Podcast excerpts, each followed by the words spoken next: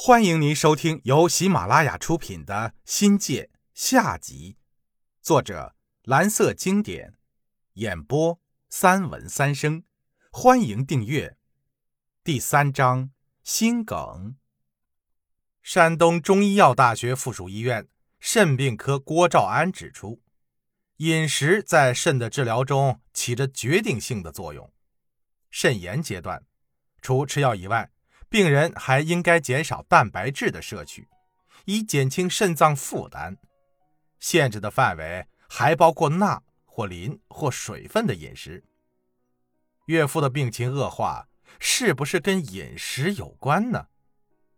让人首先想到的是岳父吃的中草药，在清热解毒、活血化瘀的同时，药成分中的高钠、高钾。或者草药中的高分子或重金属之类的东西，会不会给肾产生副作用呢？以我的拙见呢，还有灌阳的油茶与岳父的病变脱离不了干系，也许还是元凶。灌阳人喜欢喝油茶，那是出了名的。作为民间的饮食习俗，即是待客之道，又是百姓家的日常主食，茶叶、炒米。葱花、生姜、大蒜、酸辣椒等佐料，哪一样不是肾炎的凶神呢？我不否认，灌阳油茶的确有很多的保健功效，可以抗压降脂，预防动脉硬化。喝一杯灌阳油茶，让人口角含芳，唇齿留香，身心舒畅。正常人自然无法拒绝那香味扑鼻的油茶，但对于肾病人，具有无穷魅力的灌阳油茶未必是有益的。茶中富含氨基酸和多种矿物质，这些成分会增加尿液中草酸钙浓度，肾脏结晶的沉淀，而导致肾的炎症加重。肾功能不全的患者，往往便有贫血病。茶中的鞣酸与三价铁结合，形成不溶性的铁盐，不易被人体吸收，而加重贫血。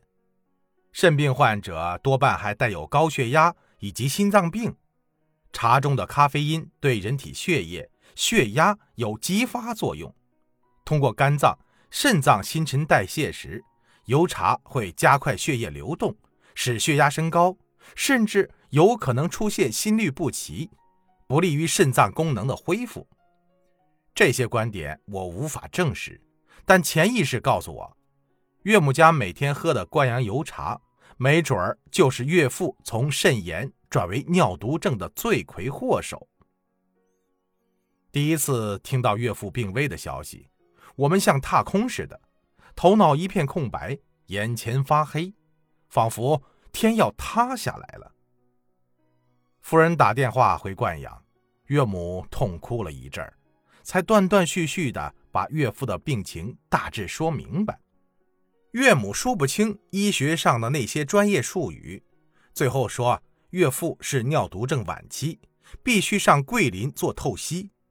夫人无法听下去了，泪水奔涌而出。这时候，夫人对死神不敢诅咒，只有祈求，祈求死神放过我们的父亲。一九九二年秋，我们已经搬到了古南门。是单位分给夫人的一个套间儿。岳父第二次来桂林医治时，就和岳母住在客厅里。摊开草绿色的灯绒芯两用沙发，就成了岳父岳母的安身之处。眼前的岳父身体糟透了，贫血、高血压、尿毒症三病缠身，整个人提不起神来，经常不想吃东西，嗜睡，尿量减少。颜面和下肢水肿，因皮肤瘙痒，大腿是抓的一片片的水泡。病痛的折磨，岳父原有威武的精神暗淡下来，对亲人不冷不热，呈现出病人久病不愈的特征，感觉迟钝，情感淡漠。也是的，当一个人处于死亡的边缘，哪还有心情眷恋身边的人和事儿呢？岳父的病历本上清清楚楚地写着：岳父的尿素氮、肌酐增高，血红蛋白降至二十到三十克每升，血小板很低，而白细胞偏高。在动脉血液气体和酸碱测定中，pH 值下降，AB、SB 及 BE 均降低，PaCO2 呈代偿性降低，血浆蛋白降低，电解质测定出现异常。我们也搞不清楚那些记起来要死人的指标系数，但各种降低的信息表明，岳父的生命值已经降到了令人窒息的地步了。尿毒症患者的生命期是多少？我们都在想，但谁也不愿意点破。依照当时的医疗水平，尿毒症普遍认为是一种不治之症。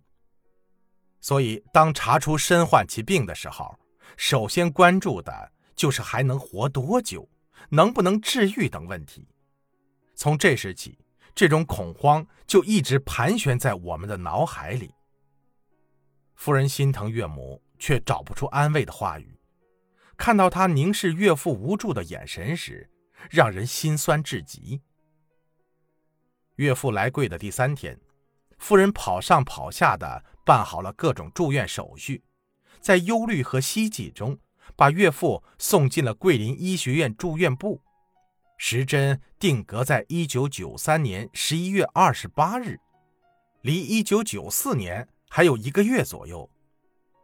岳父的各种体检报告出来后，最终确诊为尿毒症。正如灌阳县医院的结论一样，药物治疗已经无效了，只能做透析。